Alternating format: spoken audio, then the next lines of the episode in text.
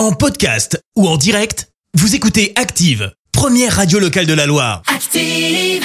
L'actu vue des réseaux sociaux, c'est la minute hashtag.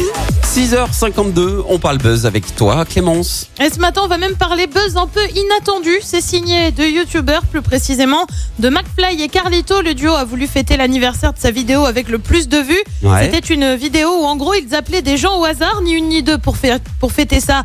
Et ben, on reprend le concept, mais on invite un copain, Squeezie. Le trio s'est donc retrouvé à appeler Vianney, mais aussi un garage Renault, par exemple. Oui, c'était un peu le grand écart. Ou encore cette personne.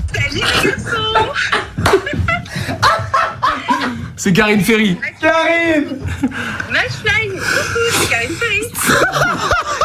C'est la meilleure phrase, coucou, c'est Karine Ferry Et ben voilà, ils étaient super contents. hein. Les ça, trois youtubeurs rire. ont aussi voulu jouer un petit tour à Asher. Alors Ash- Asher, pour ceux qui le connaissent pas, il est euh, spécialisé dans les crypto-monnaies. Le but était simple, prendre un dessin horrible fait sur Paint par Carlito et le vendre en NFT. Alors les NFT, c'est un peu technique, hein. ce sont des jetons non fongibles. En gros, ça assure que le dessin numérique est authentique et ça vaut Ouais. de l'argent. Résultat, tout le monde peut vendre à peu près n'importe quoi en NFT. D'accord. Vous aussi, vous allez voir les dessins de vos enfants différemment, je le sens soudainement.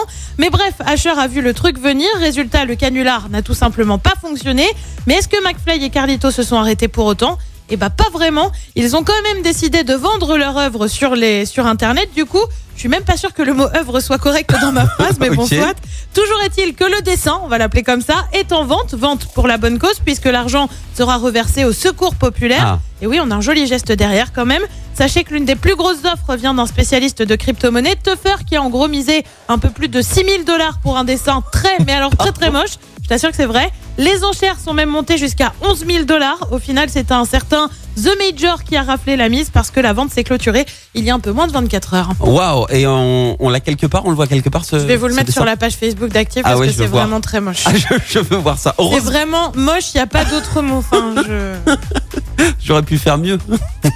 je pense que tu aurais pu faire mieux. Je pense que même moi qui ne sais pas dessiner Oui. aurait pu faire mieux. Tu Bah, vois. franchement, j'ai hâte de voir ça sur notre euh, page Facebook. Bon, en tout cas, Je, je vais m'y atteler là. ce qui est cool, c'est c'est quand même pour la pour la C'est bonne pour la cause. bonne cause. Voilà, donc après qu'il soit moche, tant pis. Au moins. euh, Je pense que c'est d'ailleurs ce qui fait que c'est les bien enchères reversé. sont montées, Oui. c'est pas l'œuvre en oui, soi. Tu oui vois. c'est sûr même. Merci, vous avez écouté Active Radio, la première radio locale de la Loire. Active.